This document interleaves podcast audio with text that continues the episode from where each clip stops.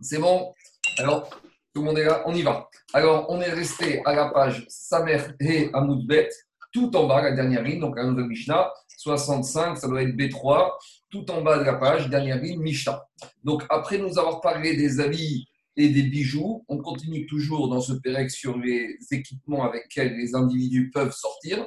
Et là, on arrive à des problèmes, on va dire, un peu plus douloureux.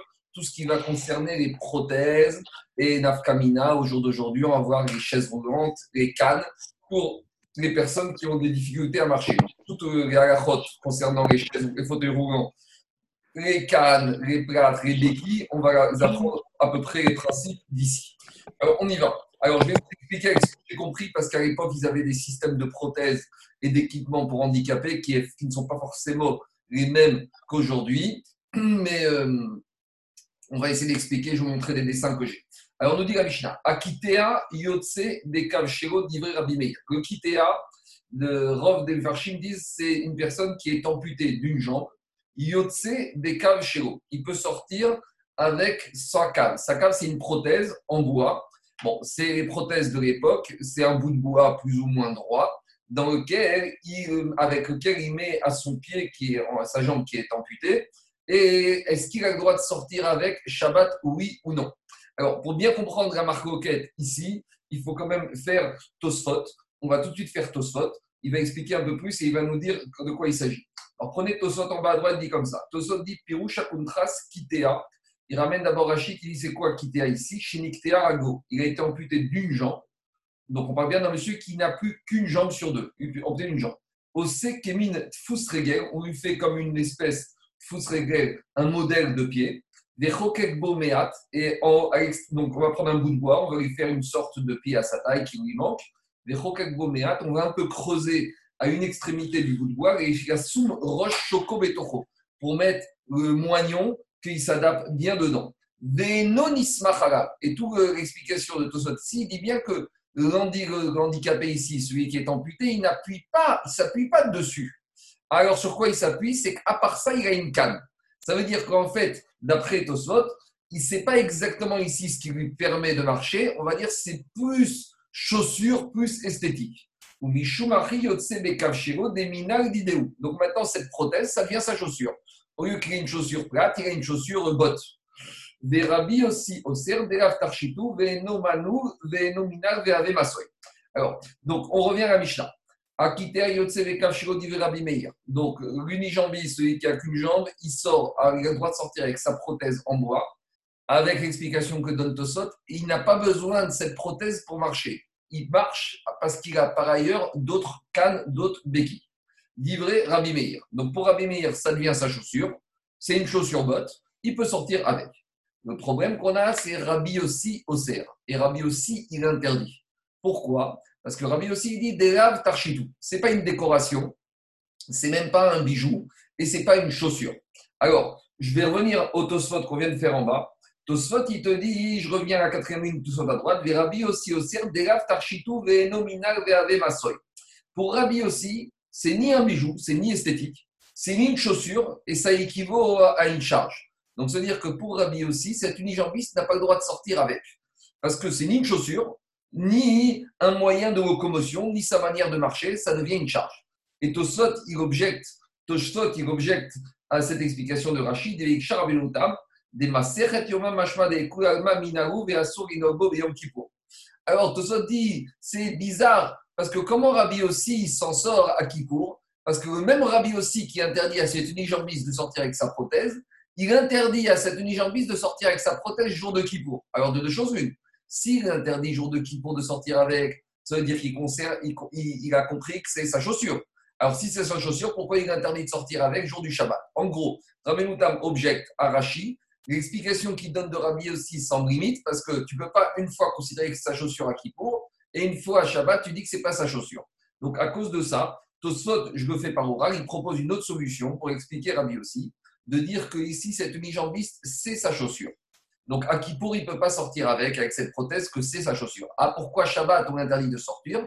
Parce que comme elle est en bois, elle n'est pas en peau, elle adhère pas bien à son moignon, et donc, elle n'est pas bien fixée, et il y a un risque qu'elle va tomber, et qu'il va la ramasser parce qu'il ne veut pas oublier sa prothèse dans le domaine public, et il va venir à la déplacer dans le domaine public Arbaamot. Et si vous me dites comment il fait, il a ses béquilles, il a une jambe et il porte sa prothèse, ils ont des moyens. Les, handicapés, quand ils deviennent très agiles, quand ils n'ont pas le choix, ils deviennent très agiles. Donc voilà l'explique de Mahalar de Tosot, qui va dire, est plus facile à comprendre, de dire que pour Rabbi Meir, on va dire que c'est comme sa chaussure, et on ne craint pas qu'il va la perdre. Et pour, de la manière que quelqu'un qui sort Shabbat, on ne craint pas qu'il va perdre sa chaussure, qu'il va la déplacer.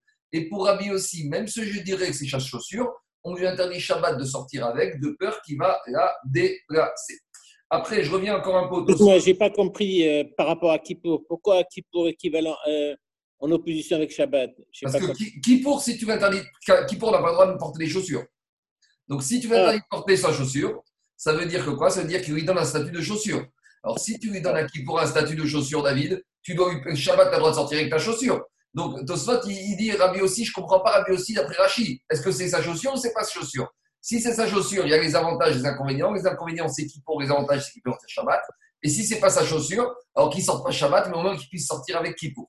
C'est pour ça que Tosfot, il préfère expliquer en disant que Rabbi aussi, le problème, c'est un problème de peur qui viennent apporter dans qu'elle va tomber, elle va tomber dans le domaine public. Après, je reviens un tout petit peu à Tosfot, parce que prenez Tosfot et il dit euh, à peu près six lignes avant la fin, il dit Mikan yesh Tosfot dit de là, de cette euh, Mishnah, on, il y a lieu d'autoriser les Kivets guidés Shokav, celui qui a un problème hémiplégique, de paralysie de certains de ses membres, la Lechet Bemaklo de Shabbat, de marcher avec sa canne le Shabbat.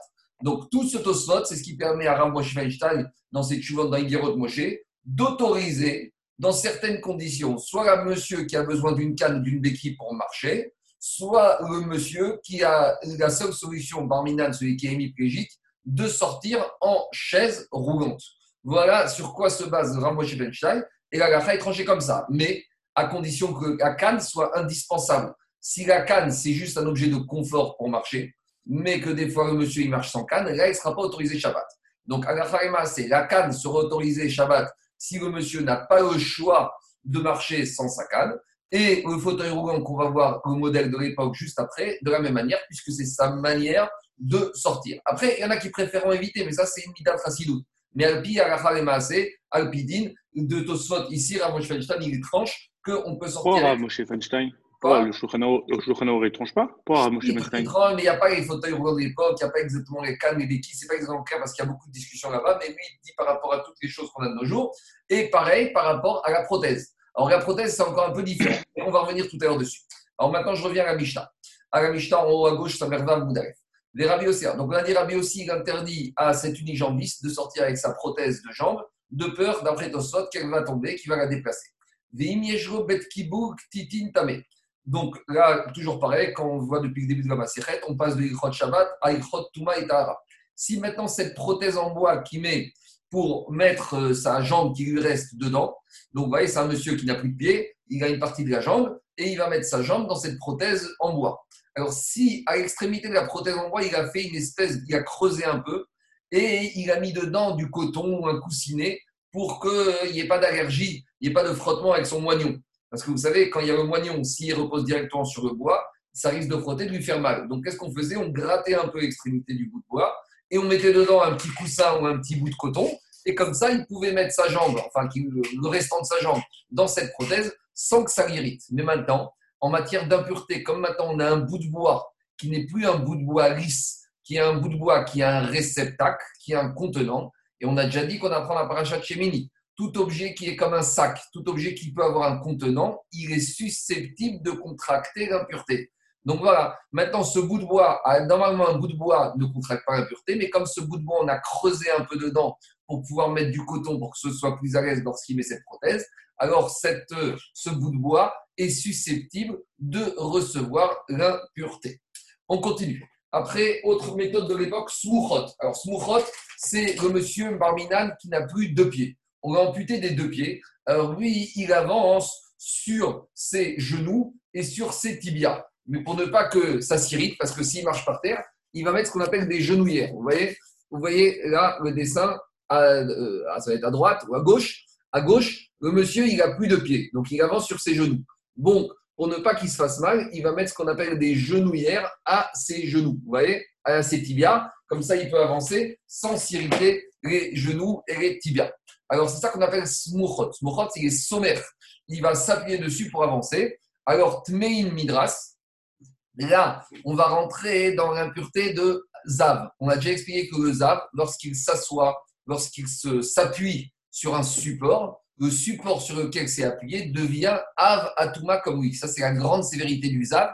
D'habitude, lorsqu'une quelque chose d'impur contracte transmet l'impureté à un deuxième élément, le deuxième élément baisse de niveau d'impureté, sauf le zav, ou le zav qui est avatuma, quand il est ce qu'on appelle midras, il s'appuie sur un support, il s'appuie sur une chaise, il s'appuie sur un lit, ou ici, il s'appuie sur ses genouillères, il va transmettre l'impureté de lui, de cet handicapé qui est zav, qui lui est avatuma, même ses genouillères vont devenir avatuma. C'est ça. Smuchot mein midras. Par contre, avec ses genouillères, d'après tout le monde, et Rabbi Meir et Rabbi aussi, on pourra sortir Shabbat. Pourquoi? Parce que pour lui, c'est son habit, c'est sa manière de marcher, c'est indispensable, c'est ses chaussures. Chez nous, ça s'appelle des chaussures, chez lui, ça s'appelle des genouillères. Le chidouche, c'est que normalement, on avait vu dans Brachot que sur le mont du Temple, à Rabaït, on n'a pas le droit de monter avec ses chaussures lorsqu'on arrive à proximité de la, du, du, du on doit enlever ses chaussures. Est-ce qu'un monsieur comme ça, handicapé, lorsqu'il a ses genouillères, il peut rentrer avec au Beth dans la Hazara, ou il doit les enlever alors, dit la Mishnah, il n'est pas obligé de les enlever. Parce que ici, ce n'est pas des chaussures, c'est pas ce qu'on appelle des chaussures. Parce que qu'est-ce qu'on appelle des chaussures? C'est quelque chose qui euh, rentre jusqu'au bout du pied. Or, ici, c'est uniquement au niveau des genouillères. C'est comme des chaussettes. Donc, est-ce qu'on peut rentrer avec des chaussettes? Oui, ce qui est interdit au Betamigdash, c'est les chaussures. Je continue. Troisième cas, c'est l'hémiplégique. Alors, l'hémiplégique, on a besoin, à l'époque, le système de l'époque, c'est le, fauteuil. Bon, euh, à l'époque, il n'était pas roulant. Mais vous voyez, c'est le fauteuil de droite. Et le fauteuil, comment il avançait? L'hémiplégique, il s'attachait à ses chaussures, ah, il s'attachait à, cette chaise, et il avait de part et d'autre, vous voyez, encore des petits fauteuils, des petits instruments de bois sur lequel il va s'appuyer pour pousser, pour avancer. Donc, il avait ce qu'on appelle kissa, il a la chaise avec des petits supports à côté pour pousser. Et sur ses genoux aussi, il a aussi des genouillères.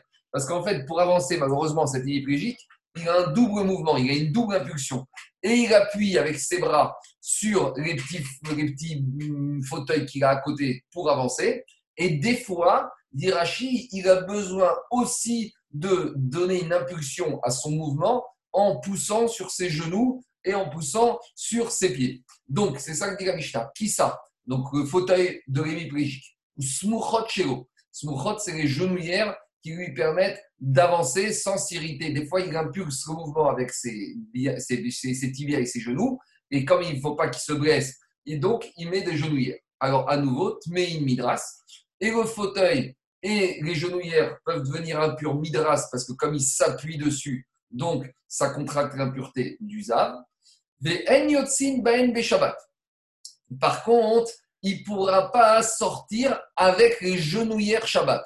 Rashi donne deux explications. Première explication, on ne sait dit parce qu'il n'a pas tellement besoin de ses genouillères. C'est-à-dire que c'est plus un confort, mais ce n'est pas indispensable pour avancer. Donc ça revient à la canne qui est un confort chez le monsieur ou Shabbat qui veut sortir avec, mais ce n'est pas obligatoire. Et après, Tosfot, il te dit, à part ça, même si je dis qu'il en a besoin pour avancer, comme euh, l'essentiel de sous-mouvement de cette hémiplégie qu'il le fait avec son fauteuil, alors les genouillères, il y a un risque, comme ses pieds ne sont pas par terre, des fois les genouillères, il risque de les enlever, et en risquant de les enlever, après, il risque de les transporter dans le domaine public Arba Amot. Donc, tout ça pour dire que le fauteuil, il peut sortir avec, mais les genouillères, il ne peut pas sortir avec Shabbat, ben ben beshak, ben baen ba'azara. Et il ne pourra pas rentrer avec eux dans la Hazara. Pourquoi? Parce que ces genouillères, dans le cas de l'hémiplégique, il a quand même des pieds, et donc ça constitue ses chaussures. Donc on a la différence entre le deuxième cas où il n'avait plus de pieds et l'hémiplégique, parce que des fois parmi y a des gens qui sont hémiplégiques et qui ont également encore leurs jambes et leurs pieds. Le seul problème, c'est quoi? C'est bon petit déjeuner, hein? Avant, Zaki. Le seul problème, Le seul problème, c'est que l'hémiplégique, comme ses genouillères constituent ses chaussures également, donc c'est pour ça qu'il ne peut pas rentrer avec dans la Hazara au Bet. Quatrième din qui n'a rien à voir a priori avec la Mishnah, on va expliquer tel que l'explique Rashi maintenant, mais après on va donner notre explication, c'est Ruktamin. Ruktamin, c'est les masques. C'est Dirachi, c'est les masques qu'on porte pour faire peur aux enfants. Vous savez, c'est les masques avec euh, les masques qui représentent un personnage, un homme politique, un sportif ou un, monstre. Alors, est-ce qu'on a le droit de sortir avec Shabbat pour amuser les enfants? Dit la Mishnah, Ruktamin, En Yotzin ou théorie. Donc déjà, ils sont taor, puisque un masque, c'est pas un ustensile c'est pas quelque chose ni une décoration, c'est pas un bijou et ça reçoit pas, il n'y a pas de contenant. Donc ces masques qu'on met pour faire peur aux enfants, ils ne contractent pas l'impureté. Et on ne sort pas avec Shabbat parce que c'est pas un habit, c'est pas un équipement, c'est même pas une décoration, c'est uniquement une charge. On va revenir dessus. Après, il y aura d'autres explications qu'on donnera sur ce tamine, plus en rapport avec ce qu'on vient de voir dans la Mishnah. Alors on y va. Amaré Rava et alors, qu'est-ce qu'on a dit dans la Mishnah? Dans la Mishnah, on a dit qu'il y a une maroquette entre, il y a une entre Rabbi Meir et Rabbi aussi. Donc, on relit la Mishnah. La Mishnah a dit que l'unijambiste peut sortir avec sa prothèse d'après Rabbi Meir et Rabbi aussi interdit. Alors, par rapport à cette phrase de la Mishnah, il y avait une discussion chez les Amoraïm. Est-ce que la Mishnah est comme ça, où il y a une coquille et qu'il faut inverser la Mishnah? Rav Nachman et Chitnan. Rava, il a dit à Rav Nachman, comment il faut lire la Mishnah? Tu es sûr qu'il faut lire tel quel ou peut-être qu'il faut l'inverser? Amaré Yadana, il a dit, je ne suis pas clair sur la version de la Mishnah. Il lui a dit Rav Nachman, et comment on tranche la lacha? Amaré il lui a dit, je ne sais pas. Itma, alors on a enseigné au Beth Midrash des Amoraïm. Amar Shmuel. Shmuel, il a changé la Mishnah.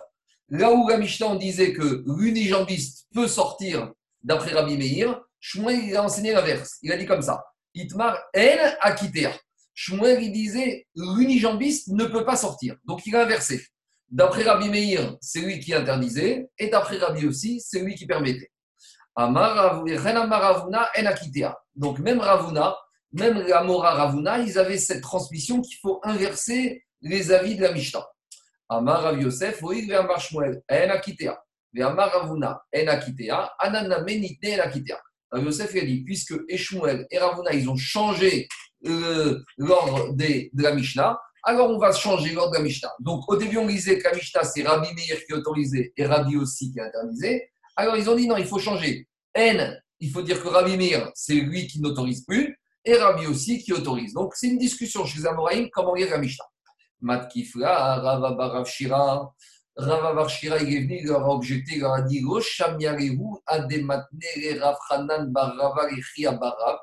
Est-ce que vous n'avez pas entendu quand Rav Barava il enseigné à Barav Kamedera Bekituna Debera Pourtant, on a des Amoraïm qui sont venus réciter cette Mishnah devant Rav. Et Rav, c'est le plus grand des Amoraïm, puisque Rav, il est fait charnière entre le dernier des Tanaïm et le premier des Amoraïm. Donc, Rav, chez les Amoraïm, il fait autorité. Et donc, on nous raconte qu'il y a des Amoraïm qui sont venus lire la Mishnah devant Rav. Donc Rav, il avait une autorité pour nous dire comment il faut la lire. Et eux, et eux ils l'ont vu avec le changement de version qu'on a effectué. Ils ont dit Elle a quitté Ayotseve Kavshivo, divré Rabbi Meir, Rabbi aussi Donc eux, ces Amoraïm, comme Shmuel et Ravuna avaient changé le texte de la Mishnah, ils l'ont vu devant Rav, le texte de la Mishnah avec la modification. Et ou Marvé et Rav, pour. Et Rav, quand il a entendu qu'ils avaient changé la version, il leur a fait comme ça, inversé. Donc, à nouveau, il leur dit il faut réinverser ce que vous avez dit, c'est-à-dire qu'il faut revenir au texte original, comme on l'a eu depuis le début. Donc voilà, maintenant on a Rav, qui est l'autorité chez les Amoraïm, qui nous dit voilà comment il faut lire la Mishnah, comme on l'avait eu depuis le début, que c'est Rabbi Meir qui autorise l'unijambiste à sortir avec sa prothèse en bois, et c'est Rabbi aussi qui interdit. Donc une fois que maintenant, et Rav Nachman Baritzra Kamar, et si Maner, sa mère, sa mère et vous avez un moyen mémotechnique pour vous rappeler.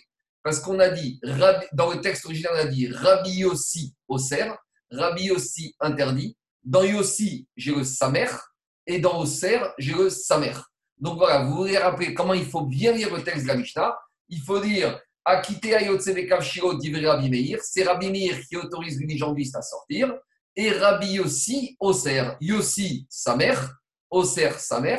Vous vous rappelez Samer, Samer que c'est Assour. Voilà ce qu'il leur a dit Rav. Et voilà comment les Amoraïm ils sont arrivés à conclusion. Mais maintenant, on a un problème. Parce que si Rav, il a radique la version originale, Shmuel et Ravuna qui ont changé la version, il faut qu'ils reviennent eux aussi en arrière.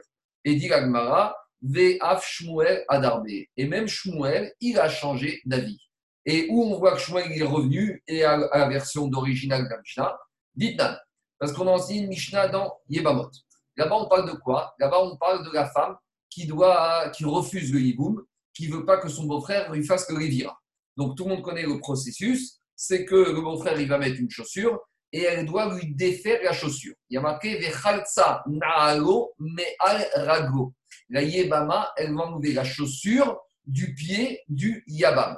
Et maintenant, la la Mishnah là-bas, elle s'interroge. Si ce Yabam, il n'a pas mis sa chaussure habituelle, dites-nous, la Mishnah nous dit Besandal Si maintenant le Yabam, ce jour-là, il ne trouvait plus ses chaussures, il est venu au Beddin pour faire la Khalitsa, et il a mis la chaussure de son cousin. Au Besandal Sheretz, où il a mis une chaussure qui n'est pas une chaussure. Quand on parle de chaussure dans la Torah, c'est Beor, c'est une chaussure en cuir. Là, il a mis une tatane, il a mis une tongue, sandal Sheretz, ou une espadrille, comme à l'époque, une chaussure en bois. Au Shelsmol Beyamin, où le Yabam, le beau-frère, il a mis la chaussure, mais il s'est trompé. Il a mis la chaussure gauche sur le pied droit. Or, on sait que normalement, le processus, la mitzvah à l'excellence de la chalitza, c'est que la yebama, elle doit enlever la chaussure droite du yabam. La, la, femme, la veuve, elle doit enlever la chaussure droite du beau-frère. D'où on l'apprend. Ce n'est pas marqué dans la paracha de la yebama, mais on l'apprend par Xerashava. Parce que dans la paracha du hibou, il y a marqué rago, que la yebama, elle doit enlever la chaussure du pied. Et dans la paracha du Metzora qu'on a eu il y a deux semaines, il y a marqué que celui qui a été lépreux, lorsqu'il amène ses corbanotes, on va lui asperger de l'huile et du sang, bohen rago aimanite, sur les pouces du pied droit. Et comme là-bas, il y a marqué rago ayémanite, le pied droit, et dans la Yébama, il y a marqué rago, on fait la xerashava, de là qu'il faut que la chaussure est portée à droite et que ce soit la chaussure droite. Ça, c'est l'excellence. Mais la Mishnah dans Yébama, justement, nous dit si maintenant le Yabam, il s'est trompé de chaussure, et la chaussure gauche, il a mis sur le pied droit, s'il a pris la chaussure de son cousin, ou s'il a pris une tongue ou une espadrille, est-ce que, et maintenant la femme, elle lui a enlevé cette chaussure, est-ce que la khalitsa est bonne ou pas? Alors il y a marqué là-bas dans khalitsa besandal Si maintenant il a fait la khalitsa dans une chaussure qui n'est pas au yabam, besandal sheretz ou une espadrille, au shel small beyamin, ou une chaussure gauche qu'il a mise sur le pied droit, khalitsa keshera. La Mishnah là-bas nous dit la khalitsa est bonne. Mantana. Et là-bas, on a dit, et là-bas, on s'est posé la question c'est qui le Tana, l'auteur de cette Mishnah de Yebamot Et à Shmuel, Shmuel est venu, il nous a dit Rabbi Meir I. L'auteur de cette Mishnah de Yebamot, c'est Rabbi Meir. Pourquoi c'est Rabbi Meir? Rabbi Meir, il va dans sa logique qu'on a trouvée ici. Qu'est-ce qu'il a dit Rabbi Meir ici? Parce que Rabbi Meir est dans sa logique. De là, même si c'est une chaussure qui est bizarre, si maintenant le monsieur il porte la chaussure, ça s'appelle la chaussure. Donc, puisqu'ici on voit l'unijambiste qui a mis sa prothèse, on a vu que pour Rabbi Meir, il peut sortir avec. Pourquoi? Parce que maintenant, c'est sa chaussure. Ah, c'est une chaussure prothèse en bois, d'accord, mais c'est une chaussure. Donc, de la même manière que même si c'est bizarre, maintenant qu'elle est portée par le monsieur, ça fait une chaussure. Donc, c'est le même Rabbi Meir qui va dans cette logique et qui te dit que dans le hiboum, si maintenant le beau-frère, il a une chaussure gauche au pied droit, c'est pas grave. Maintenant, il la porte sur le pied droit, c'est sa chaussure droite. Si c'est une tombe ou une espadrille, c'est sa chaussure droite. Si c'est la chaussure de son cousin, maintenant, c'est sa chaussure. Donc, on voit que Rabbi Meir, il est dans cette logique de dire, même si c'est quelque chose de bizarre, c'est pas la chaussure en cuir habituelle, et eh ben c'est une prothèse en bois, maintenant, c'est la chaussure. Et qui nous a dit que Rabbi Meir pense comme ça? Shmuel. Ça veut dire que même Shmuel, il est revenu en arrière sur son changement de version de la Mishnah et il nous a confirmé ce que nous a confirmé Rab, que c'est bien Rabbi Meir qui autorise même une chaussure bizarre, puisque maintenant c'est une chaussure. Et Rabbi aussi, c'est lui qui n'est pas d'accord avec ça. Donc ça, c'est la première preuve déjà que Shmuel, il a fait marche arrière et il est revenu à la version originale de la Mishnah. Donc Alitza est venu après le, problème de, de, la sortie avec le... Non, c'est deux, David, c'est deux Mishnayot indépendantes qui l'ont... C'est pas une question. C'est deux Mishnayot pour dire que Shmuel il est retourné en arrière, il faut que l'un précède l'autre. Mais les deux Mishnayot, elles ont précédé Shmuel. Shmuel, c'est un Amora. Donc Shmuel, ils avaient reçu toutes les Mishnayot, David. Donc il y avait la Mishnah de Shabbat de l'unijambie la prothèse, et il y avait la Mishnah de Yebamot. Mais Shmuel Amora, il avait ces deux Mishnayot dans la tête, puisque les Amoraïm avaient reçu toutes les Mishnayot. Et dit Gagmara Ve'af Ravuna. Et même Ravuna, il a changé d'avis, il est revenu en arrière et il est revenu à la version originale. Et on voit que Ravuna Darbe, il a changé d'avis, Tétania. À nouveau, Ravuna, là il nous a enseigné une, dans une. Là-bas, c'est une Tosefta de Kérim. Et là-bas, de quoi on parle? D'Etania. On a enseigné dans une Braïta de Kérim. Sandal Shel Sayadin. Alors, Sandal Shel Sayadin, c'est des surchaussures. Je vais expliquer comme le Ritva dit. Le Ritva, te dit que lorsqu'on a des maçons qui font les isolations, l'étanchéité des toits et des murs des maisons, ils utilisent de la chaux.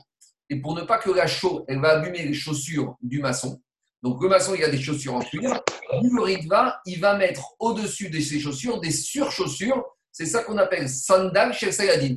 Comme euh, les médecins, et ils mettent des surchaussures, vous savez, quand à l'hôpital, contre les virus. Alors le sayad, le maçon, celui qui travaille la chaux, il va mettre des surchaussures pour protéger ses chaussures en cuir.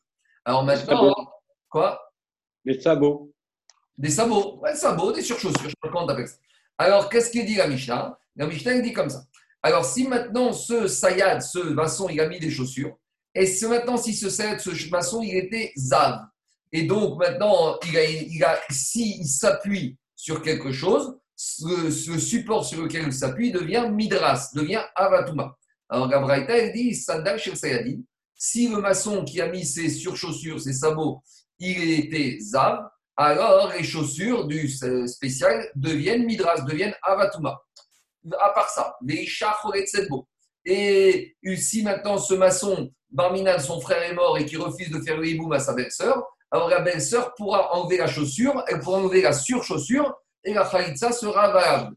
Bob et Shabbat, Et il peut sortir avec Shabbat parce que maintenant, ça s'appelle sa chaussure.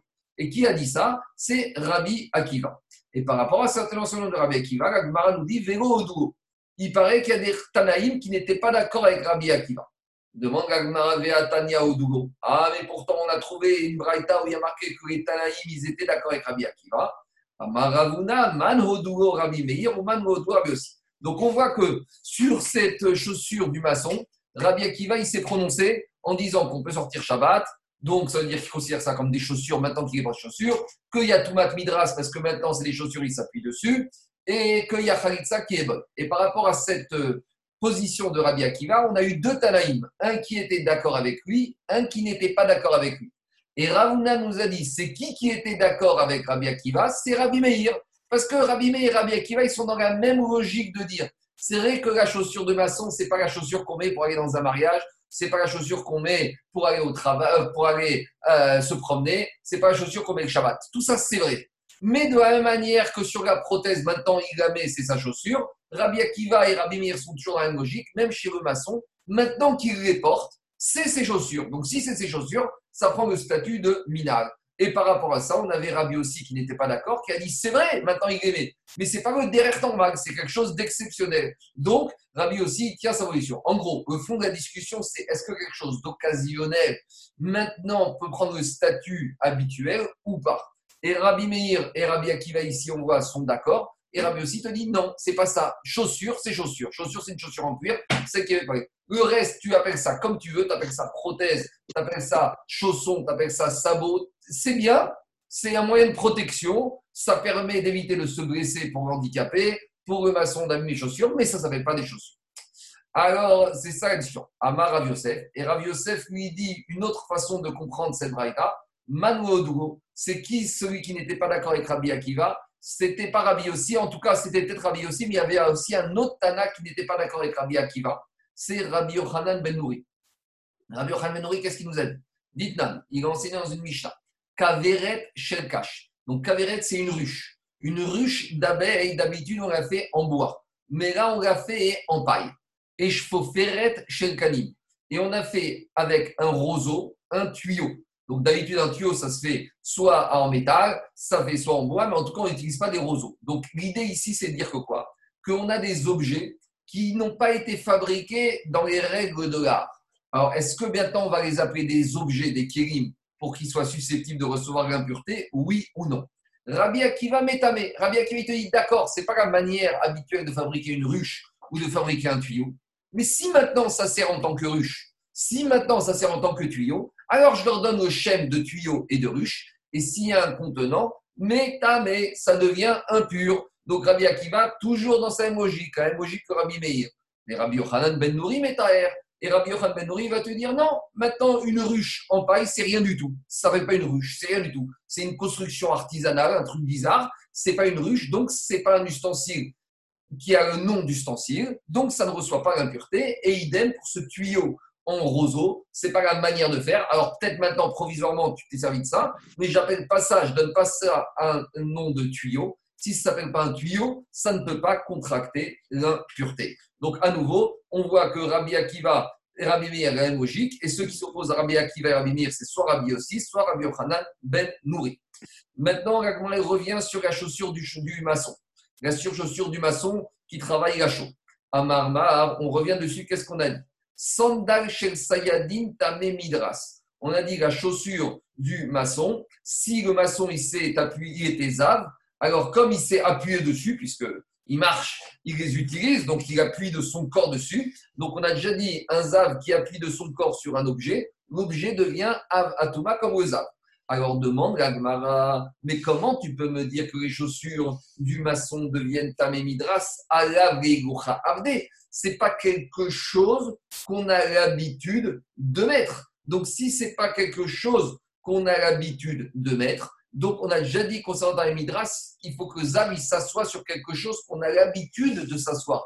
Il faut qu'on s'allonge sur quelque chose qu'on a l'habitude de s'allonger. Rappelez-vous, on avait vu il y a la page 57, que si un monsieur qui est zav, il a pris un seau, il s'est retourné, il est assis dessus. On avait dit qu'il ne reçoit pas la pureté de Midras parce que ce n'est pas un support habituel. Donc, de la même manière ici, ici, comment tu peux me dire qu'il y a l'impureté de Midras Il s'appuie, mais ce n'est pas un support, ce n'est pas un ustensile sur lequel, naturellement, l'être humain a l'habitude de s'appuyer. Il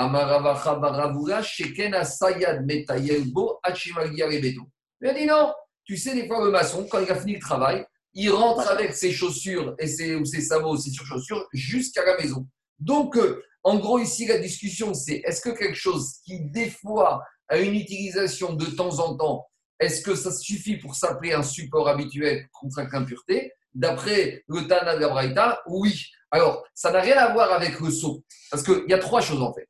Il y a les éléments qu'on a l'habitude de s'asseoir, sur lesquels de, de, de, qui supportent notre poids, les chaussures habituelles, les chaises, les fauteuils il y a des éléments que jamais on les utilise pour supporter notre poids, sauf vraiment cas exceptionnel. Par exemple, le type qui arrive à la maison, il n'a pas où s'asseoir. Il y, a quelques, il, y a, 30 ans, une fois, on avait volé une voiture à ma mère et il avait retrouvé à Ivry-Gargan. Et donc, j'ai dû aller chercher au commissariat. Le problème, c'est que quand je suis arrivé, j'ai ouvert la porte, il n'y avait plus de fauteuil dans la voiture.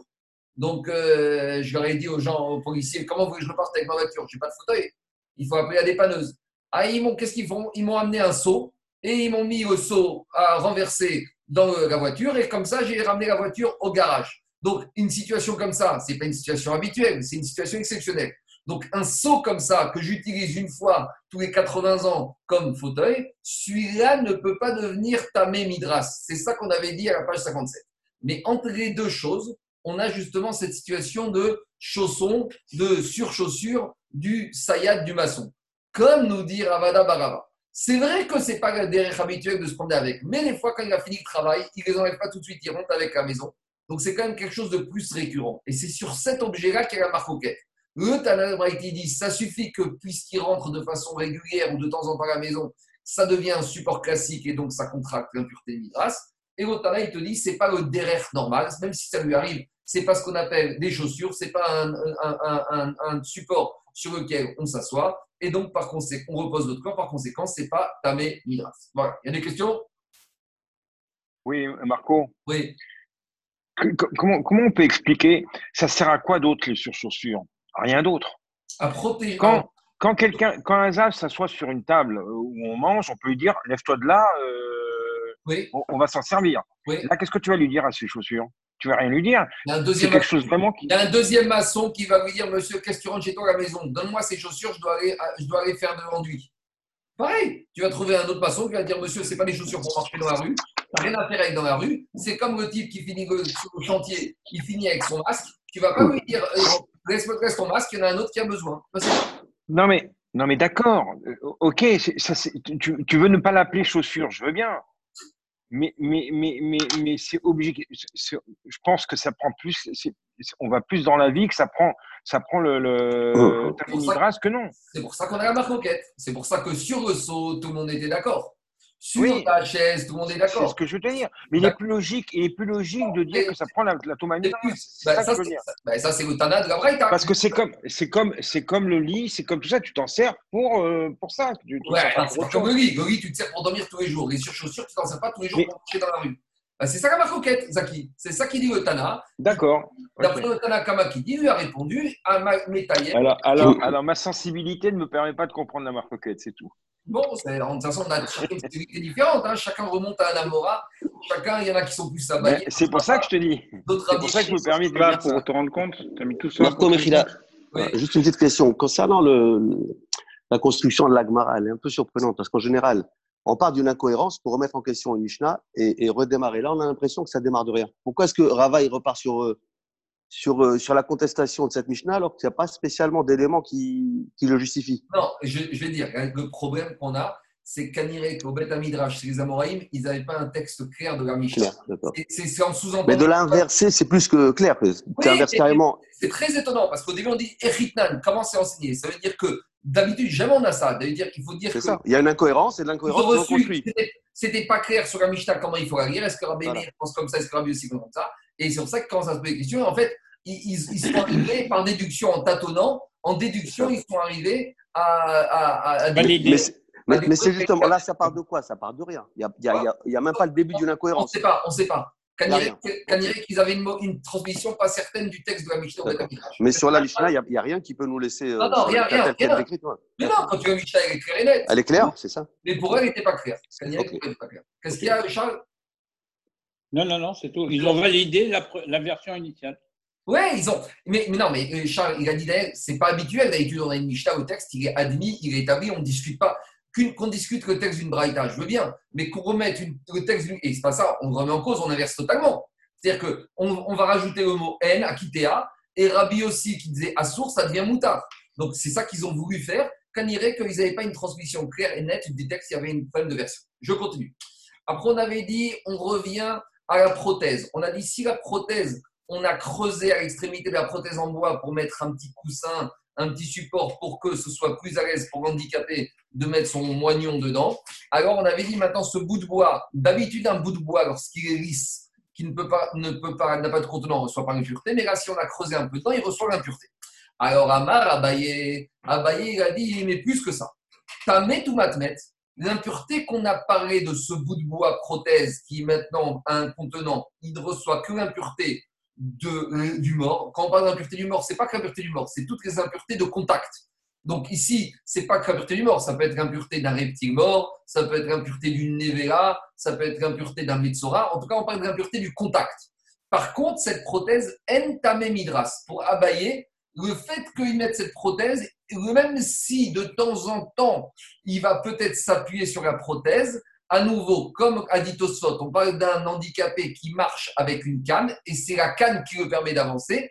Donc pour abayer, cette prothèse n'est pas un support sur lequel, si l'handicapé est zave, que la prothèse deviendra avatuma. Et par contre, Rava Amari n'est pas d'accord, il te dit af tamé midras. Non, Rava il te dit même cette prothèse, même s'il a une canne et que l'handicapé avance avec sa canne, maintenant il s'appuie forcément de temps en temps dessus et de temps en temps suffit pour dire que ça devient un support sur lequel il appuie son corps et que ça devient tamé midras. Donc maintenant, à nouveau, c'est à peu près la même marquette qu'avant. Est-ce que quelque chose de, de, de- de sous de pas qui n'est pas permanent, je le considère comme permanent, c'est la chita de Rava. Et Abaye te dit, c'est pas l'habitude, c'est pas sur ça qu'il a besoin de s'appuyer, même si de temps en temps il s'appuie, ça suffit pas pour donner à ce statut. Donc c'est la même discussion qu'on a sur l'élément qui de temps en temps on s'en sert ou pas. Alors maintenant chacun il amène une preuve. Amar Rava, Rava il dit, Mena Minara, d'où je sais, d'où je tiens l'idée que si c'est pas le support habituel, que ça ne contracte pas l'impureté. Il a dit Ditnan, on a enseigné Agala Shel Katan. Agala Shel Katan, c'est deux versions. Soit c'est d'après Rachis, c'est le berceau dans lequel on met le bébé. Et des fois, quand on est fatigué, on, l'adulte, il va un peu s'appuyer sur le berceau. Ça, c'est Un trotteur. un tro- alors, non, ça c'est Shita Tosfot, Charles. Et Tosfot, il te dit, c'est pas le berceau. C'est ce qu'on appelle, vous savez, comme un déambulateur pour enfants. Quand les enfants ils commencent à marcher, on leur achète un petit trotteur Un trotteur. et ils s'appuient dessus et il commence à avancer avec. Donc d'après Tosot, c'est de ça qu'il s'agit. Et des fois, l'adulte, il est fatigué, il va un peu s'appuyer, se reposer sur le trotteur. Alors, le fait que maintenant il se repose occasionnellement, est-ce que ça s'appelle un support et ça contracte l'impureté midras Nous dit Rava, la Mishnah, Agara Shekatant Mea Midras. Donc, Rava, il te dit, Rava, il te dit, tu vois bien que ce chariot de l'enfant, il devient midras. Donc, même si le père s'en occupe, ça soit mère, ça soit pas tout le temps de façon il suffit qu'il s'assoie dessus de façon occasionnelle pour que ça s'appelle midras. Ah, qu'est-ce qu'il va dire Abaye Parce que maintenant, Abaye, il a une question. Qu'est-ce qu'il fait de cette Mishnah A priori, cette Mishnah, c'est une question pour travailler. Cette Mishnah, elle confirme Rava que quelque chose d'occasionnel, ça s'appelle déjà un support et c'est midras. Et Abaye, comment il va faire? Abaye Amar, Atam Samir Irave, Achalo Samir Irave. Il te dit, là-bas, lorsque l'adulte, il s'assoit sur cette, ce, ce, trotteur, il s'assoit totalement. Tandis que l'handicapé avec sa prothèse, il ne s'appuie pas dessus. La prothèse, c'est plus esthétique. C'est, vous savez, le monsieur, quand il débarque à la synagogue avec son pantalon, s'il a une jambe du pantalon qui traîne, euh, tout le monde va regarder de travers. Euh, surtout chez les Sfaradim, vous savez, on n'aime pas trop les handicaps. Alors que si maintenant il a une espèce de bout de bois, au moins il va passer plus anonymement. Donc c'est ça qui te dit. La prothèse, même si ça peut arriver, c'est pas ici la manière de faire, et donc il n'y a pas de problème de midras, tandis que le berceau, c'est pas la même. Amar Abaye, et Abaye te dit comment je prouve cela? Mena Minala, et d'où je vais prouver que quelque chose sur quoi on n'a pas l'habitude de s'appuyer de façon, c'est pas le but, ça ne devient pas ta midras. Détania, on a une braïta justement qui nous parle de Makel Sherzekeni, la canne d'un vieux. Donc les vieux, ils ont une canne c'est pas, ils peuvent arriver à marcher sans, mais des fois ils prennent la canne. Et là-bas, qu'est-ce qu'elle dit la Braïta? Tahor mikum. La canne, c'est un bout de bois. Comme c'est un bout de bois qui est uniquement sans réceptacle, un bout de bois simple, ça ne contracte aucune impureté. Ni l'impureté du contact, parce qu'il n'y a pas de réceptacle dans ce bout de bois qui sert de canne, ni l'impureté de midras, parce que le vieux, il marche sur ses pieds, il s'appuie sur ses pieds, et la canne, c'est juste un bout de bois qui lui facilite l'avancée. Donc on parle bien d'un vieux qui n'est pas handicapé, qui a l'usage de ses jambes, qui peut marcher avec ses jambes, alors qu'à la maison, il n'a pas sa canne, mais des fois, quand il sort, il prend sa canne. Donc tu vois bien ici quand même quelque chose d'éphémère. Ça pas pour ça que ça devient midras, ça ne devient pas un support permanent. Ça, c'est la chita de Abaye. Donc en gros, chacun, ils ont une braïta avec eux et chacun, ils s'en sortent à leur manière Abaye et Rabat. Et Rabat, qu'est-ce qu'il va faire de cette Mishnah de la canne du vieux, lui il dit que quelque chose d'éphémère, ça devient définitif. Atam souvient avida. Il te dit oui, mais le vieux, c'est pas pareil, parce que le vieux, il a besoin de la canne, pas pour s'appuyer, pour se tenir droit. Donc il n'y a même pas idée de dire que la canne, elle sert à s'appuyer. Tandis que aha, tandis que ici, dans le cas du bébé, ou dans le cas de l'handicapé, l'unijambiste, même s'il a une canne pour marcher, lorsqu'il met la prothèse à sa jambe, euh, inévitablement, il va faire en sorte des fois de s'appuyer un peu sur sa prothèse et ça suffira pour que sa prothèse elle devienne vidras. Donc en gros, Abaye et Rabat sont sur quelque chose d'éphémère. Est-ce que malgré tout, maintenant, il donne un statut d'habituel? Alors, la chita de Abaye, c'est qui te dit non. Et même si ça peut arriver, en tout cas, c'est pas, ça ne s'appelle pas s'appuyer, ça n'est pas un ustensile qui est destiné à ça. Et Rabat te dit, même s'il n'y a pas que ça, à partir du moment où il s'appuie ici, c'est handicapé, même s'il a une canne pour avancer, il a besoin des fois de cette prothèse pour s'appuyer. Ah, et le vieux avec sa canne, le vieux avec la canne n'a rien à voir, parce que le vieux, il a ses deux jambes, il n'est pas paralysé, il a l'usage de ses deux jambes, et c'est souvent comme ça. Quand vous voyez les vieilles personnes, ils ont la canne dehors, mais quand vous allez chez eux à la maison, ils n'ont jamais la canne. Alors, c'est, on va dire, la canne pour les vieux, des fois, c'est euh, une sécurité supplémentaire, c'est un confort supplémentaire, mais en tout cas pour Rava, ce n'est pas une question contre Rava, parce qu'il te dit c'est vraiment quelque chose d'occasionnel. C'est bon? Est-ce que ce type de canne, ça poserait pas de problème pour Shabbat dans ces cas-là? La canne qui permettrait juste d'être debout? D'accord. Ah, j'ai dit, j'ai dit, Tosfot et, et Ramosh il a dit, la canne qui est permise, c'est celle que la personne, il a besoin de la canne pour marcher. Si à la maison, il n'utilise pas sa canne, laisse tomber, Shabbat, il n'a pas le droit. Si c'est stable un confort supplémentaire, non. La canne, c'est vraiment un monsieur qui a besoin de la canne pour avancer. Je continue. Après, on avait dit Mein Midras Ben Yotzin Ben Bajat Ben Nirnasin Ben Lazar. Après, on avait dit que concernant, euh, on avait dit concernant les smuchot de l'hémiplégique. Donc l'hémiplégique, il a des genouillères. On avait dit qu'il il est sur une chaise roulante. Marco, oui. excuse-moi, par rapport à la canne, là, ce que tu viens de dire, et quand c'est temporaire Tu t'es cassé le pied quand c'est temporaire? Tu as, le droit, parce que tant que c'est temporaire, quand tu as le pied cassé, c'est ta, ta canne pour avancer. Ça devient, ton, ça devient ton appui, ça devient, ça devient ton pied. D'accord, tu c'est temporaire. Zaki, à la maison, il marche aussi avec sa canne. Donc tu vois bien que c'est sa manière. Donc c'est ça. Non, mais on aurait pu penser, on aurait pu penser, c'est temporaire, ça va durer un mois, tu restes chez toi et puis. Non, c'est vraiment. Ok. Non, non, si, maintenant c'est la manière, et c'est comme le, monsieur qui est handicapé et après il remarche. Ben, quand il est handicapé, il marche avec son fauteuil roulant, après quand il remarche, il n'a plus besoin du fauteuil roulant. Alors après, on avait dit concernant l'hémiplégique qui est en chaise roulante, et la chaise roulante, il y a aussi des genouillères sur les, genoux et les tibias pour avancer. Alors on avait dit, ces genouillères, il ne peut pas sortir avec Shabbat parce que ça devient ses chaussures, et il ne peut pas rentrer dans la Hazara, dans Bet Amidash. Alors dit l'Agmarat, Mi Midras Ben Yotzin Ben Besharat Bazara. Tane Tanakame de Rabbi Il y avait ce qu'on appelle le répétiteur des Braïta, qui répétait la Braïta de Rabbi Explication. À l'époque, dans les Batem Midrashot des Amoraïm, ils recevaient, ils avaient des tonnes de Braïtot qu'ils connaissaient par cœur. Le problème, c'est que sur ces tonnes de Braïtot, il y en a certaines qui étaient validées, d'autres qui n'étaient pas validées, donc qu'on rejetait. Et donc, justement, il y avait un répétiteur des Braïtot qui venait devant les, certains Amoraïm, les Rabbanim Amoraïm, et qui leur disait Voilà ce que j'ai entendu comme Braïta. Est-ce que je la retiens telle qu'elle? Est-ce que je la mets à la poubelle? Est-ce qu'il faut en modifier le texte? Parce que la Braïta, comme c'était pas, c'était un peu fouillis, des fois il y avait des problèmes de version, il y avait des problèmes de, de, reconnaissance. Alors le répétiteur de la Braïta, il a dit comme ça devant Rabbi Yochanan. Nirnasin Lazara. Lui, il avait une Braïta qui disait que l'hémiplégique, il peut rentrer au Beth Amidash avec ses genouillères. Alors, Amare, Ani, Shone, Isha, Choretzetbo, Vea, Tata, Marta, Nirnasin. Rabbi Yochanan, il a dit Moi, j'ai enseigné concernant ses genouillères Qu'est-ce que j'ai dit Qu'une femme, elle peut faire la khalitsa, elle peut faire le hiboum à son beau-frère, elle peut faire la khalitsa euh, à son beau-frère, lui enlever la chaussure avec ses genouillères. Si le beau-frère est handicapé, alors il va, elle va lui enlever les genouillères. Donc ça prouve que pour Abraham, les genouillères, c'est des chaussures. Et toi, tu me, rappelles, tu me ramènes qu'il y a une braïta qui dit qu'on peut rentrer avec ses genouillères en bête amitash, machmak, ce n'est pas des chaussures. Alors le répétiteur, il a dit, d'accord, j'ai compris. Alors il faut que je modifie le texte de la braïta je modifie, En Baen La Il a dit, d'accord, je corrige la Braïta et il faut dire que l'handicapé hémiplégique, il n'aura pas le droit de rentrer avec ses genouillères au Betamitash. Pourquoi? Parce que pour le handicapé, ça devient ses chaussures. Après, en dernier dîme de Mishnah, on avait parlé de Ruktamin Théora. Ruktamin Théora, au niveau de la Mishnah, Rachid nous avait dit que c'était quoi? C'était des masques que les adultes mettent pour faire peur aux enfants. Ce qu'on met à pourrir, des choses comme ça. Alors, on avait dit à Mishnah, ces masques, ils sont taor, ils ne reçoivent pas l'impureté parce qu'il n'y a pas de contenant.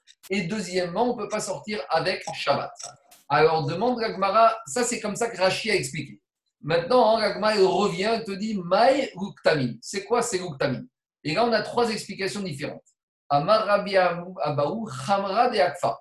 Khamra et Akfa, c'est un faux âne qu'on met sur les épaules. Vous savez, quand on voit des fois dans les cirques ou dans les spectacles pour enfants, il y a un monsieur, il fabrique un faux âne et il le met sur ses épaules et il marche en dessous avec une couverture et on a l'impression que l'âne il fait 3 mètres de haut et il fait peur. Alors on te dit, c'est ça qu'on parle ici. Donc ça c'est quelque chose qui n'est pas un ustensile, donc ça ne ressent pas l'impureté. Et on ne doit pas sortir avec Shabbat, même si tu veux faire le spectacle aux enfants, c'est une charge, tu n'as pas sortir avec Shabbat. Rabba Papa Amar Shire. Rabba il te dit, c'est quoi ici ces matines Ça n'a rien du tout, ni avec un masque, ni avec un, un âne en bois. Ici, il s'agit des échasses. Chiré, dit Tosfot, et chasse. C'est quoi? C'est pas les échasses pour faire les guignols dans les marchés et dans les fêtes populaires. C'est pour éviter des fois de marcher. À l'époque, il n'y avait pas d'asphalte, les sols n'étaient pas travaillés, il y avait beaucoup de saleté et de goudron par terre. Donc, pour sortir dans la rue, pour ne pas avoir les pieds trempés, remplis de boue et de saleté, ils mettaient des échasses. Et donc, la question, c'est est-ce qu'on a le droit de sortir avec ces échasses? Shabbat c'est ça la question, c'est ça qu'ils ont demandé. Et donc, on comprend bien, parce qu'on était dans les prothèses en bois qui étaient des bouts de bois, et on comprend, si on dit comme ça, on comprend pourquoi on nous a parlé de ce dîner-là dans la Mishnah. Comme on était dans les prothèses des bouts de bois, on nous a parlé aussi des gessages. Et donc, il faut dire que la Mishnah a dit il n'y a pas d'impureté de Midras, parce qu'on s'appuie dessus. Et par contre, non, il n'y a pas d'impureté parce que c'est des ustensiles en bois, donc il n'y a pas d'impureté. Et on n'a pas le droit de sortir avec Shabbat parce que ce n'est pas des chaussures. Ah, comment tu fais Shabbat?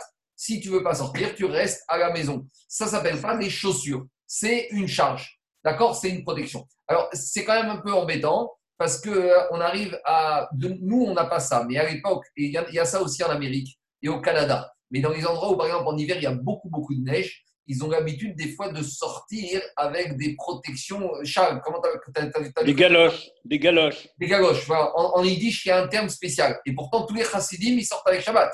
De la même Oui. manière, de la même manière, il y en a qui sortent, vous savez, avec le plastique sur le chapeau pour ne pas, pour ne pas qu'il le la pluie ou la neige. Donc là, c'est un peu embêtant cette souga parce que si on dit que les échasses, on n'a pas le droit, il faudrait voir pourquoi on aurait le droit de sortir avec des galoches ou des chaussures qui protègent les chaussures contre la neige. Bon, mais il faut voir ça, on verra ça peut-être plus tard. Et troisième explication, Rabba Baravuna Amar parmi.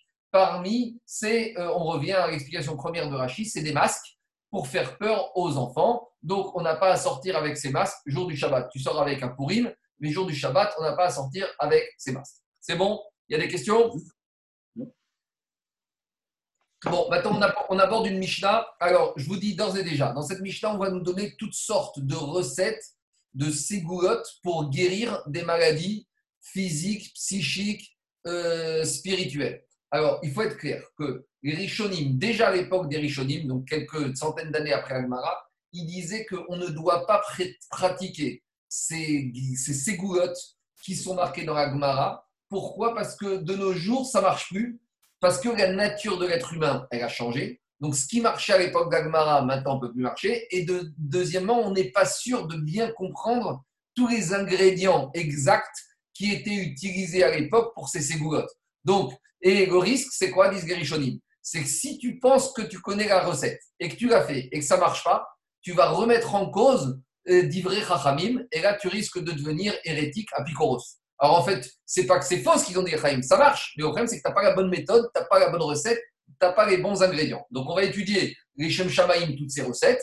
Bezat Hashem Gavo, on aura l'explication. Mais il y a quand même des enseignements à la Chaim assez, vous verrez, pour nous tous les jours. Mais je vous dis, c'est des recettes, des, des, des, des- actes ségoulottes qu'on ne maîtrise pas tous les, les tenants et les aboutissements, la recette, les ingrédients. Après, il y a peut-être des kabbalistes de nos jours qui, des fois, ils prennent certaines choses qui a marqué dans la Gemara. Vous savez, histoire que des fois, il y en a qui vont voir des kabbalistes parce qu'ils n'arrivent pas à se marier ou parce qu'ils ont Taïnara. Alors, des fois, ils se basent sur certains enseignements de. Chacun fait ce qu'il veut. Mais je vous dis ce que les Rishonim, ils ont dit. Ces, ces goulottes, on les fait plus de nos jours. Ils ont déjà dit ça déjà à l'époque du Moyen-Âge. Donc, là, la première aujourd'hui. Alors, on y va. Mishnah nous dit Abanim Yotzim Biksharim. Pourquoi on arrive à ces ségoulottes Parce qu'on nous dit que les petits garçons, ils peuvent sortir Shabbat avec Sharim. Alors, avec des nœuds. On verra c'est quoi ces nœuds. Et pour que les enfants ont le droit de sortir, ça ne s'appelle pas porter, parce qu'on verra que toutes ces histoires, c'est comme des camiotes. Ou Nemerachim, Bezubim. Et les enfants de rois ont le droit, les princes ont le droit de sortir avec des cloches parce que c'est beau, c'est noï, c'est une décoration Shabbat. Ah, dit la Mishnah, quand on a parlé des princes, c'est pas que les princes. Même n'importe quel juif, même le juif qui n'est pas prince, il peut sortir avec ses cloches Shabbat si c'est une décoration pour ses amis. Ah, pourquoi la Mishnah a parlé de prince Et là, chez Dibro, Chachamim, Beové. La Mishnah a parlé de ce qui est habituel. C'est pas tout le monde qui a des cloches. À l'époque, la cloche, c'était vraiment un signe de noblesse. Mais si tu as des, roturiers qui ont des signes de noblesse comme ça, qui veulent sortir avec, ils auront le droit. Alors maintenant, il dit, Mike Sharim, c'est quoi ces nœuds avec lesquels on autorise les enfants, les jeunes garçons, de sortir avec Shabbat? Amar Ravada Mare, Amar Rav Nachman Barou, Amar Ravashi Baravin, Amar. Donc c'est un nœud dans lequel on mettait des graines, des graines agricoles, et qu'on on accrochait ce petit sac avec des nœuds et des graines dedans au cou des enfants, et ça permettait de guérir d'une maladie. Rachid dit, je ne sais pas de quelle maladie il s'agit. Alors Amar Abaye, Abaye a dit, mais ça suffit pas. Il y a une méthode pour préparer ce nœud. Il a dit Abaye Amrali. Elle m'a dit ma nourrice. Il faut savoir qu'Abaye, il était orphelin. Sa mère est morte quand?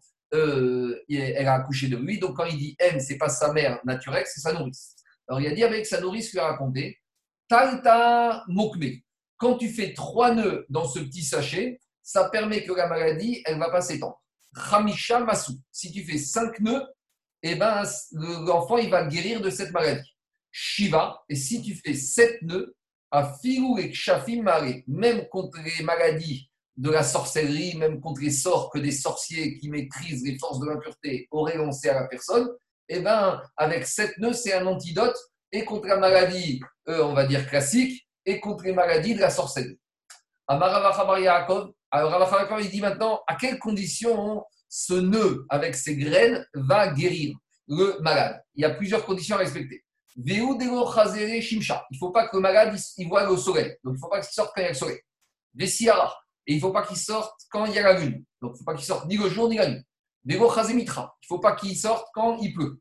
Vego Shamiare Kobarzel. Il ne faut pas que quand il sorte, il entende le son du fer. Vekal Tarnegola, ni le son des coqs ou des poules. Vekal Nigré, ni qu'il entende les pas d'un individu qui marche. Donc voilà les méthodes pour que euh, ce système de guérison marche. Amar Nachman Baritzra, a dit alors si c'est ça toutes les conditions pour que ce traitement il marche, Nafal Puta Bebira. Alors ce remède est tombé dans le puits, ce médicament est tombé dans le puits, ça veut dire que ce remède n'existe pas. Pourquoi? Parce qu'il est impossible à réaliser. Comment tu veux faire? C'est pas possible de pratiquer le dirachi Nafal refouat apua bébord et en adam nizar Aucun homme ne peut faire attention. Tu sors ni le jour, tu sors ni la nuit, tu n'entends pas le son de, des pas, tu n'entends pas le son de la poule, tu n'entends pas le son du fer, et tu et qu'est-ce qu'on avait dit d'autre? Et tu ne dois pas entendre les pas, et voilà, et tu ne dois pas voir la pluie. Donc c'est impossible. Donc ce qui est très intéressant, c'est que Shulchan il a ramené ses remèdes, il a ramené cette thérapie. Bon, après, il faudra voir avec lui pourquoi il a fait ça, je ne sais pas. Je continue. Alors, dit Agmara maintenant pose une question par rapport à l'explication de Ravi Si tu dis que Ravi l'explication de la Mishnah de ses nœuds, c'est pour guérir d'une maladie, demande Agmara à Ravi Maïria Banim, pourquoi tu m'as parlé qu'il y a que les petits garçons qui peuvent sortir avec ce nœud? Mais si c'est des petites filles qui ont cette maladie, à Fioubanat, elle pourrait sortir avec. Name, Maïria pourquoi tu me parles que de petits garçons? À Dorim Name, même des adultes. Parce que si maintenant tu me dis que ce nœud avec ses graines, c'est une thérapie, eh ben, cette thérapie, elle doit convenir et aux petits garçons et aux petites filles, et aux adultes hommes et aux adultes femmes. Alors pourquoi Rav il a limité ça? Comment il comprend la Mishnah? Parce que la Mishnah n'a parlé que de petits garçons. Donc face à toutes ces difficultés, Yagma, elle va changer et elle va proposer une autre explication pour nous dire c'est quoi ces petits nœuds avec uniquement les petits garçons sortent. Et là, Mike Shari, ben en fait, de quoi il s'agit ici? Il s'agit d'un petit garçon qui languit son père. Deux explications. Soit Barminan, le père, il est mort, et le fils, il, il, pleure parce qu'il veut voir son père. Soit le père, il est parti loin, comme à l'époque, et le fils, il pleure. Alors, comment faire pour calmer le bébé ou le garçon? Notel On va prendre un lacet de la chaussure droite du papa des bismogo. Et on va l'attacher à la main gauche du bébé. Donc, ne me demandez pas comment ça marche, c'est une ségoula. Tu prends le lacet droit de la chaussure du père, d'une chaussure du père, et tu attaches ce lacet en tant que fil autour du bras gauche du bébé, du fils, du petit garçon, et il va sentir euh, la présence du père et il va se calmer. des remords. Quoi? Rachid, oui, il dit remords. Rachid, il a dit. Remords, c'est-à-dire qu'il a des, de la nostalgie, il a, il a la peine. Alors, comment on se rappelle que c'est la, main, la chaussure droite qu'on met pour placer la chaussure droite au, poignet gauche? Les simanert tfilin. Tu te rappelles des tfilin Les c'est la main droite qui sert le nœud des sur la main gauche. Donc, de la même manière, tu te rappelles des côté droit qui va être au service du côté gauche. Là, c'est droit au service du, euh, du, du, poignet gauche. De la même manière, main droite qui va être au service du côté gauche. Et je vous rappelle qu'on a déjà expliqué que depuis Abraham Avinu avec Avimeer, il y a toujours un lien entre les lacets et les tfilines. On avait dit qu'Abraham a dit à Avimeer, je ne prendrai rien de toi, même pas le lacet d'une chaussure. Et grâce à, ce, à cette émouna d'Abraham Avinu dans la parnasse à la Kadosh on a mérité la mitzvah de tefilin. Si tu fais l'inverse, si tu prends un lacet de chaussure gauche et que tu mets sur le poignet droit, sur la main droite de l'enfant, Là, c'est pas que ça va soulager l'enfant, c'est sakana, c'est danger. Pourquoi? Il faut comprendre. Amarabaïn, Baravuna, Marafra, Barbouria. Siroufé, donc une maladie qui s'appelle une maladie intestinale, quand on a très mal au ventre. Alors, qui ça a tibouré Beshamata C'est quoi la méthode? C'est de prendre un verre d'eau chaude avec de la vapeur qu'on va mettre sur le nombril Shabbat, Shapir Damé. Et là, on aura le droit. Donc, on aura le droit de prendre euh, du kumkum, vous versez de l'eau chaude dans un verre, et ce verre, il va dégager de la vapeur, et quand il y aura la vapeur, vous allez retourner ce verre avec la vapeur sur le nombril, et explique Rachi, ça va apaiser les intestins et ça va soigner. Alors pourquoi Quoi? Une ventouse. Une ventouse euh, ou une bouillotte, je ne sais pas comment tu appelles ça, en tout cas. Non, une, Alors- une ventouse, ça aspire. Bon, ah oui, Ah mais oui. Rachid dit que ça aspire les intestins, ça les remet à leur place. Je ne sais pas Ça pourquoi. aspire par la chaleur, par le, le changement de. Bon, en tout cas, euh, la question qui se pose ici, c'est pourquoi les Chachamim n'ont pas interdit ça à cause de l'interdiction de faire des actes de réfoua thérapeutique au Shabbat. Alors, les Mefarshim disent que ce n'est pas interdit parce que, comme ici, il n'y a pas d'intervention de médicaments, de plantes médicinales, donc les Chachamim n'ont pas jugé, est- estimé que c'était nécessaire de rentrer cet acte-là dans la xéra de faire des actes thérapeutiques parce qu'il n'y a pas d'intervention ici de savamanine, d'aromates. Et comme ça, il tranche le Rambam que c'est moutard. Il rajoute aussi Rambam parce que c'est une souffrance particulière pour le malade, même s'il n'y a pas de danger de mort, c'est un grand Sahara. Pendant Shabbat, c'est pour ça que les Rambam ont autorisé. Autre chose, Amarabin Maravuna Marachabarbouria, Moutar Yassur Shemen ou Merar Shabbat.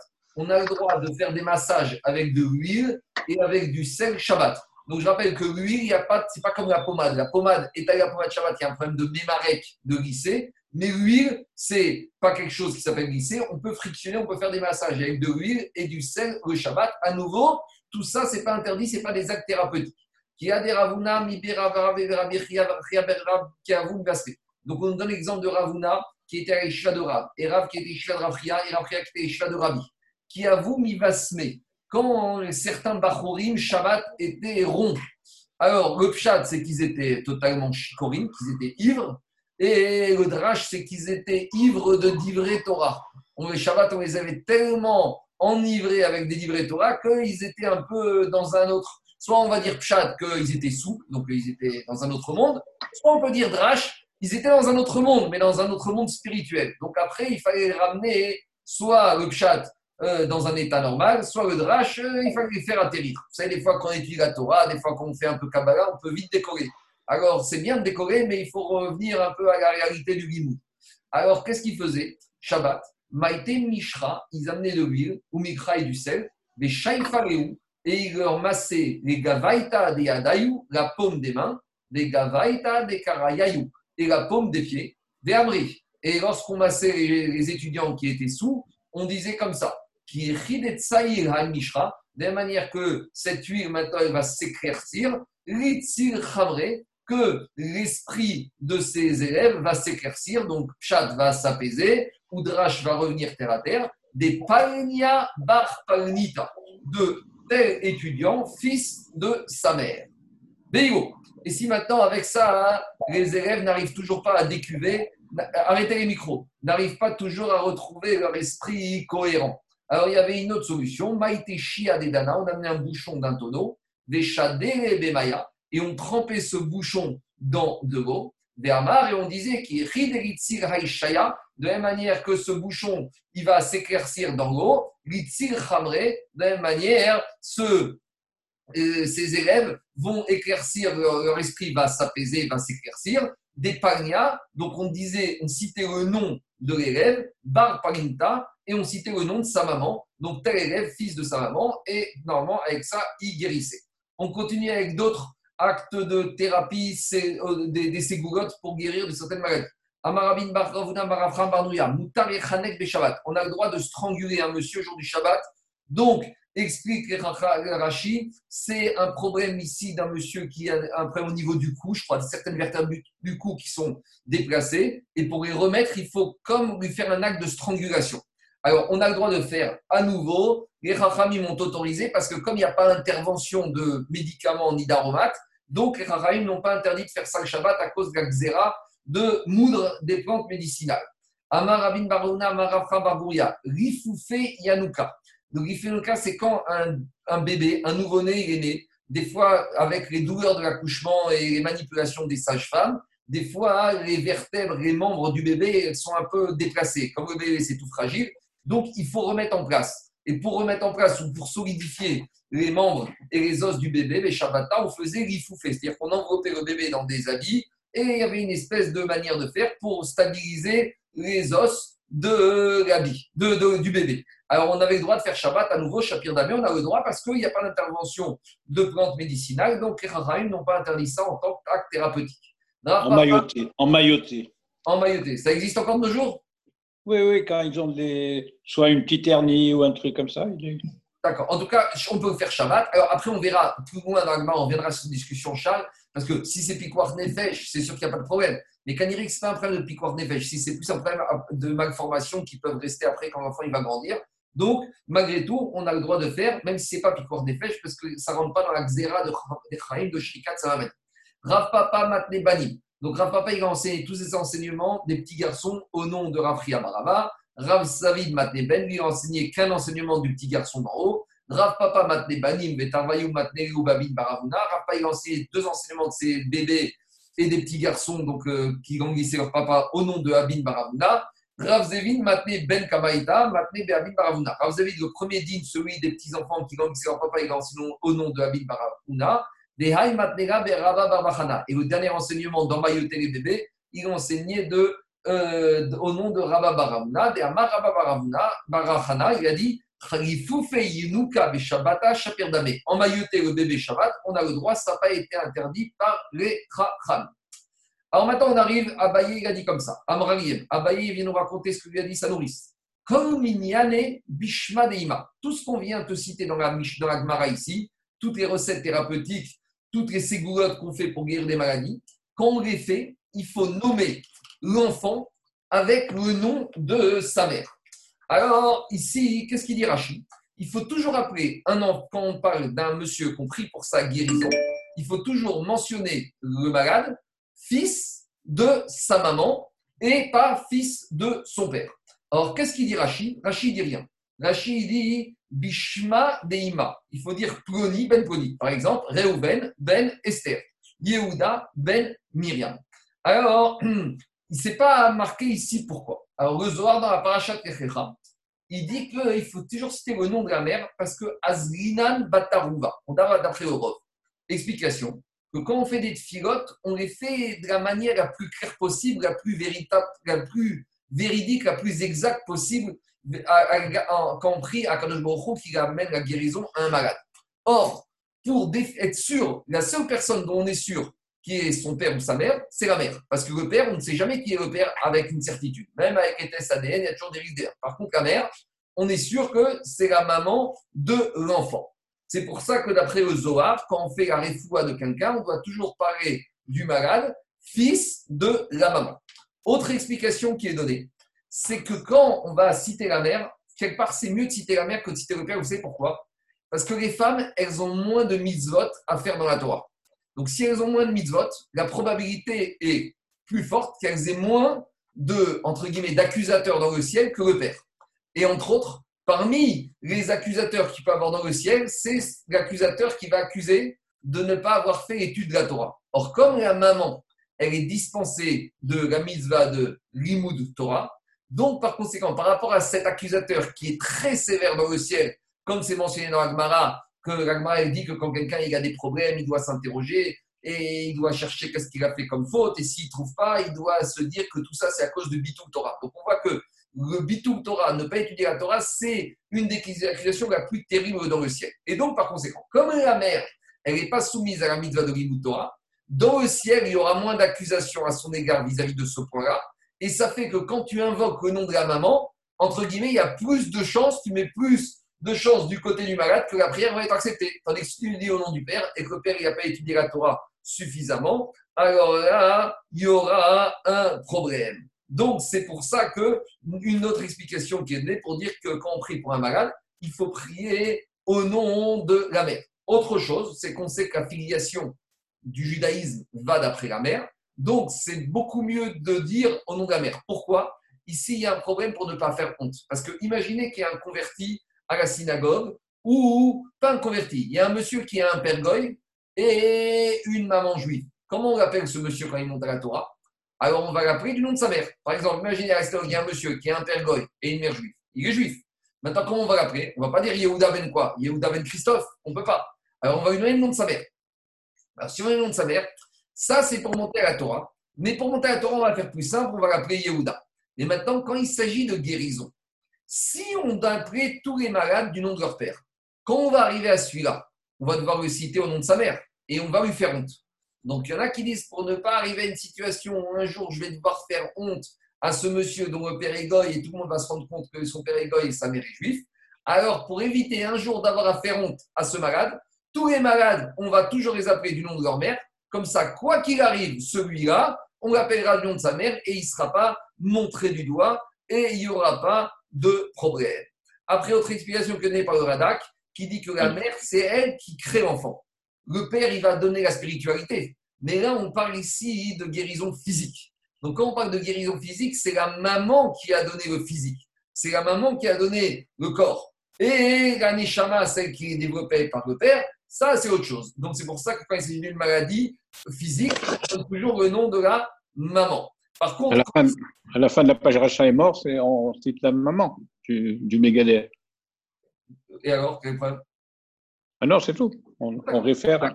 Alors, maintenant, dernière chose. Dernière chose, il dit au Sefer Chassidim que quand il s'agit de la Hashkava, on dit le nom du père. Alors, ça, je ne rentre pas, hein, et ça, c'est plus pour les Ashkenazim.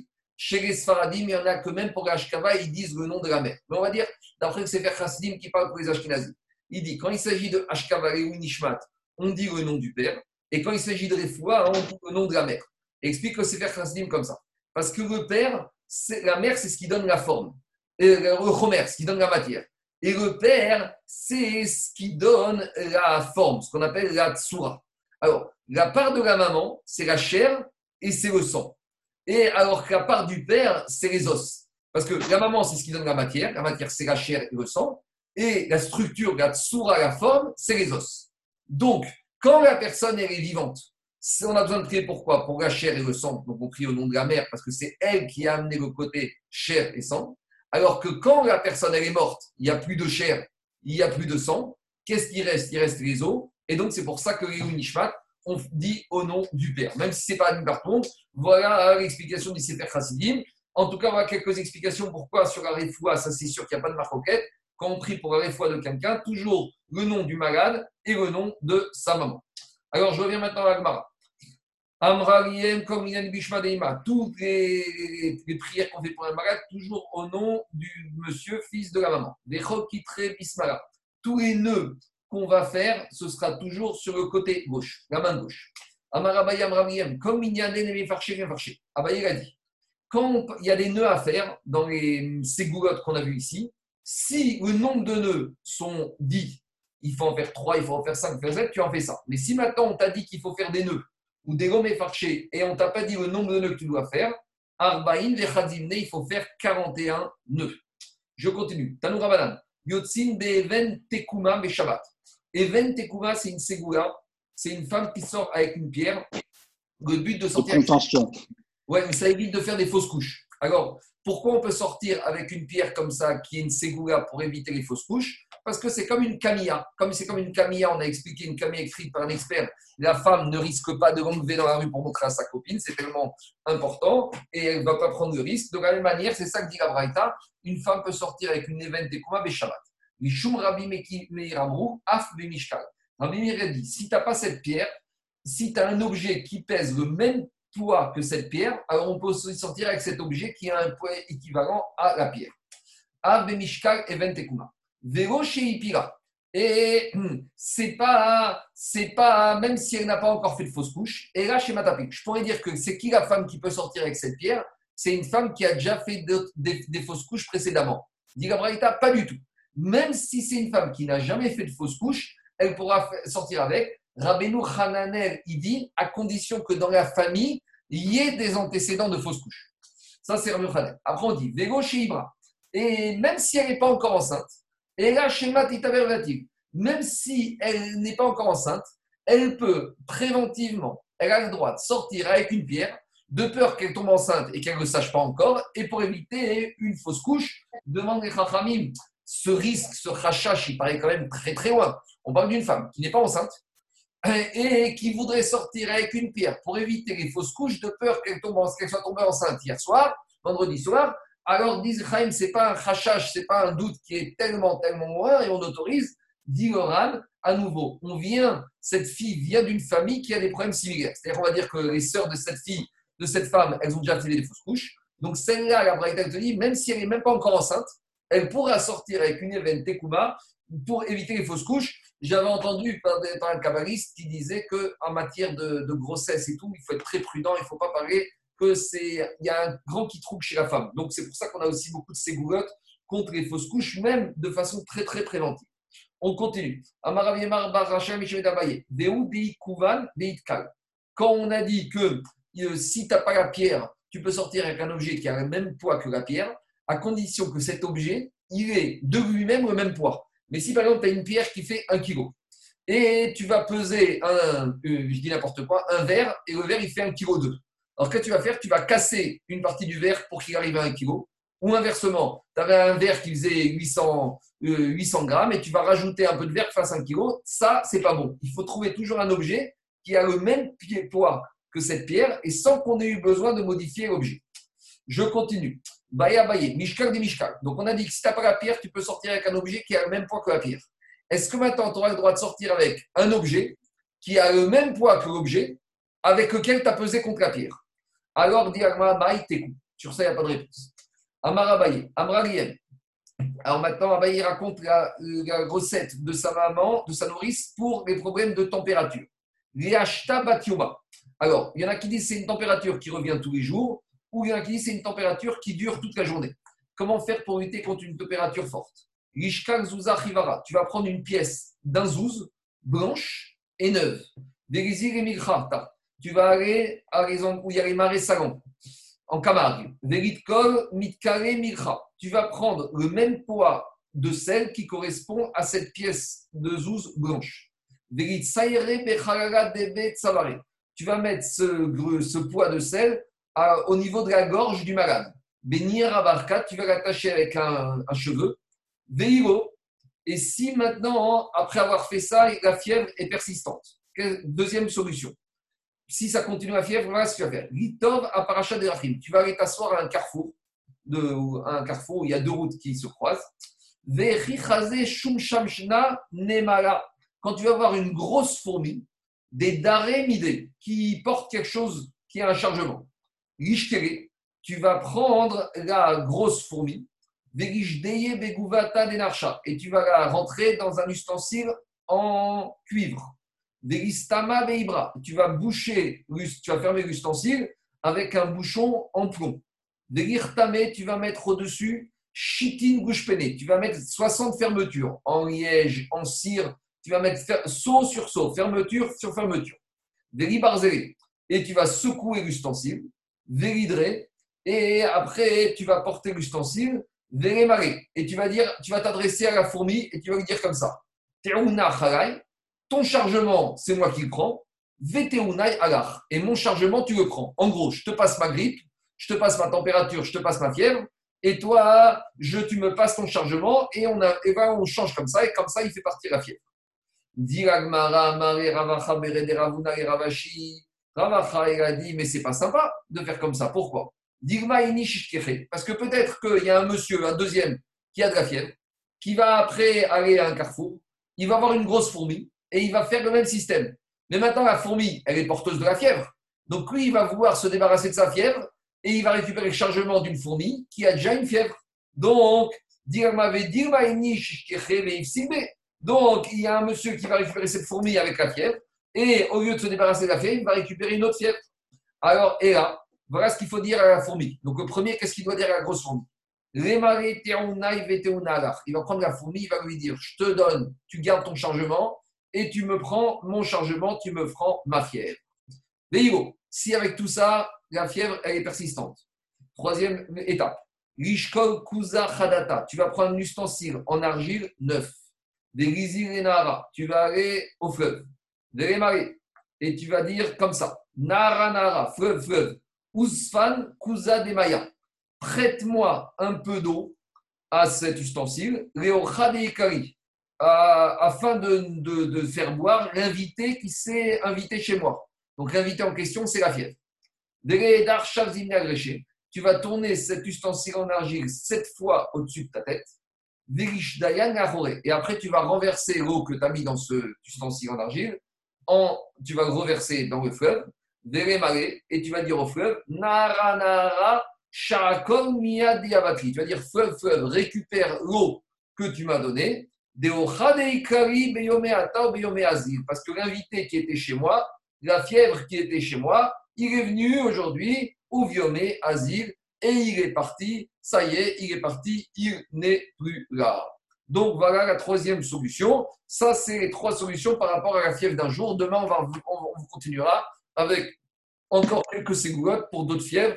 Et après, on viendra à des enseignements, on va dire, plus terre à terre. Voilà. S'il y a des questions, je peux rien répondre hein, sur toutes ces, ces goulottes. Ça, c'est des ségoulottes. Hein. Mais s'il y a des questions Euh, sur le Ce qui est- ce qui est curieux, c'est que la fournie, elle tient à son chargement. Elle en a, elle l'a cherché. La fièvre, on n'en tient pas. Comment tu peux lui dire je te prends ton chargement? C'est quand même bizarre. Je ne sais pas. David, tu as compris quelque chose à Segmarot Ah, rien du tout. Je pense qu'on est tous Je pareils. pense pas qu'on est dans le drache à ce niveau-là. hein. Ah non, non, on n'est pas dans le drache, mais bon, il faut lire Agmara, après, il faut chercher ce que c'est. Les imprécations de grand-mère. Quoi? C'est les imprécations d'une grand-mère. Ouais, non, mais c'est c'est plus c'est les ségoulottes hein, qui ont une base de, de- des Amoraïm. C'est-à-dire que c'est quelque chose de sérieux. C'est pas des La de seule, la seule question, c'est pourquoi on nous donne des, à, à lire ça alors qu'il n'y a rien à comprendre? Ben, on, va, on, il y a- y a- on a vu l'enseignement, l'importance de la, de la réforme au nom de la maman. Ça, c'est important déjà, ce qu'on a vu. D'accord, ça c'est vrai. Bon, allez, il y a des questions? Alors, bonne, bonne journée à tout le monde. Et rendez-vous Bonne demain. journée à tous. Bonne journée. C'était pas trop tôt, Zaki? Bonne journée. C'est parfait. Bonne journée, J'ai dû courir un peu, mais c'est pas grave. C'est parfait. 8 heures. Demain, c'est c'est l'Akba Omer, il n'y a pas Tachanoun. Ouais. Ah,